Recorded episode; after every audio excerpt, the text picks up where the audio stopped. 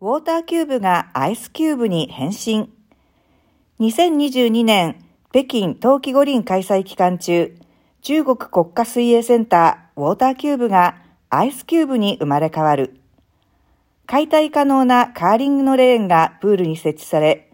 カーリング競技がここで行われることになる。約6年を費やし、構造デザインからスマートモニタリングに至るまで、ハルビン工業大学の複数の研究チームが、新構造や新材料、ビッグデータ、物のインターネットなど、様々な先進技術を取り入れた特別な研究を進めてきた。このプロジェクトを経て、ウォーターキューブは20日間ほどで水泳施設から表情競技施設に変身することが可能になった。また、エコロジーで省エネ、持続可能といった効果を実現し、五輪施設の開催後利用のための新規範の確立を強力に後押ししている。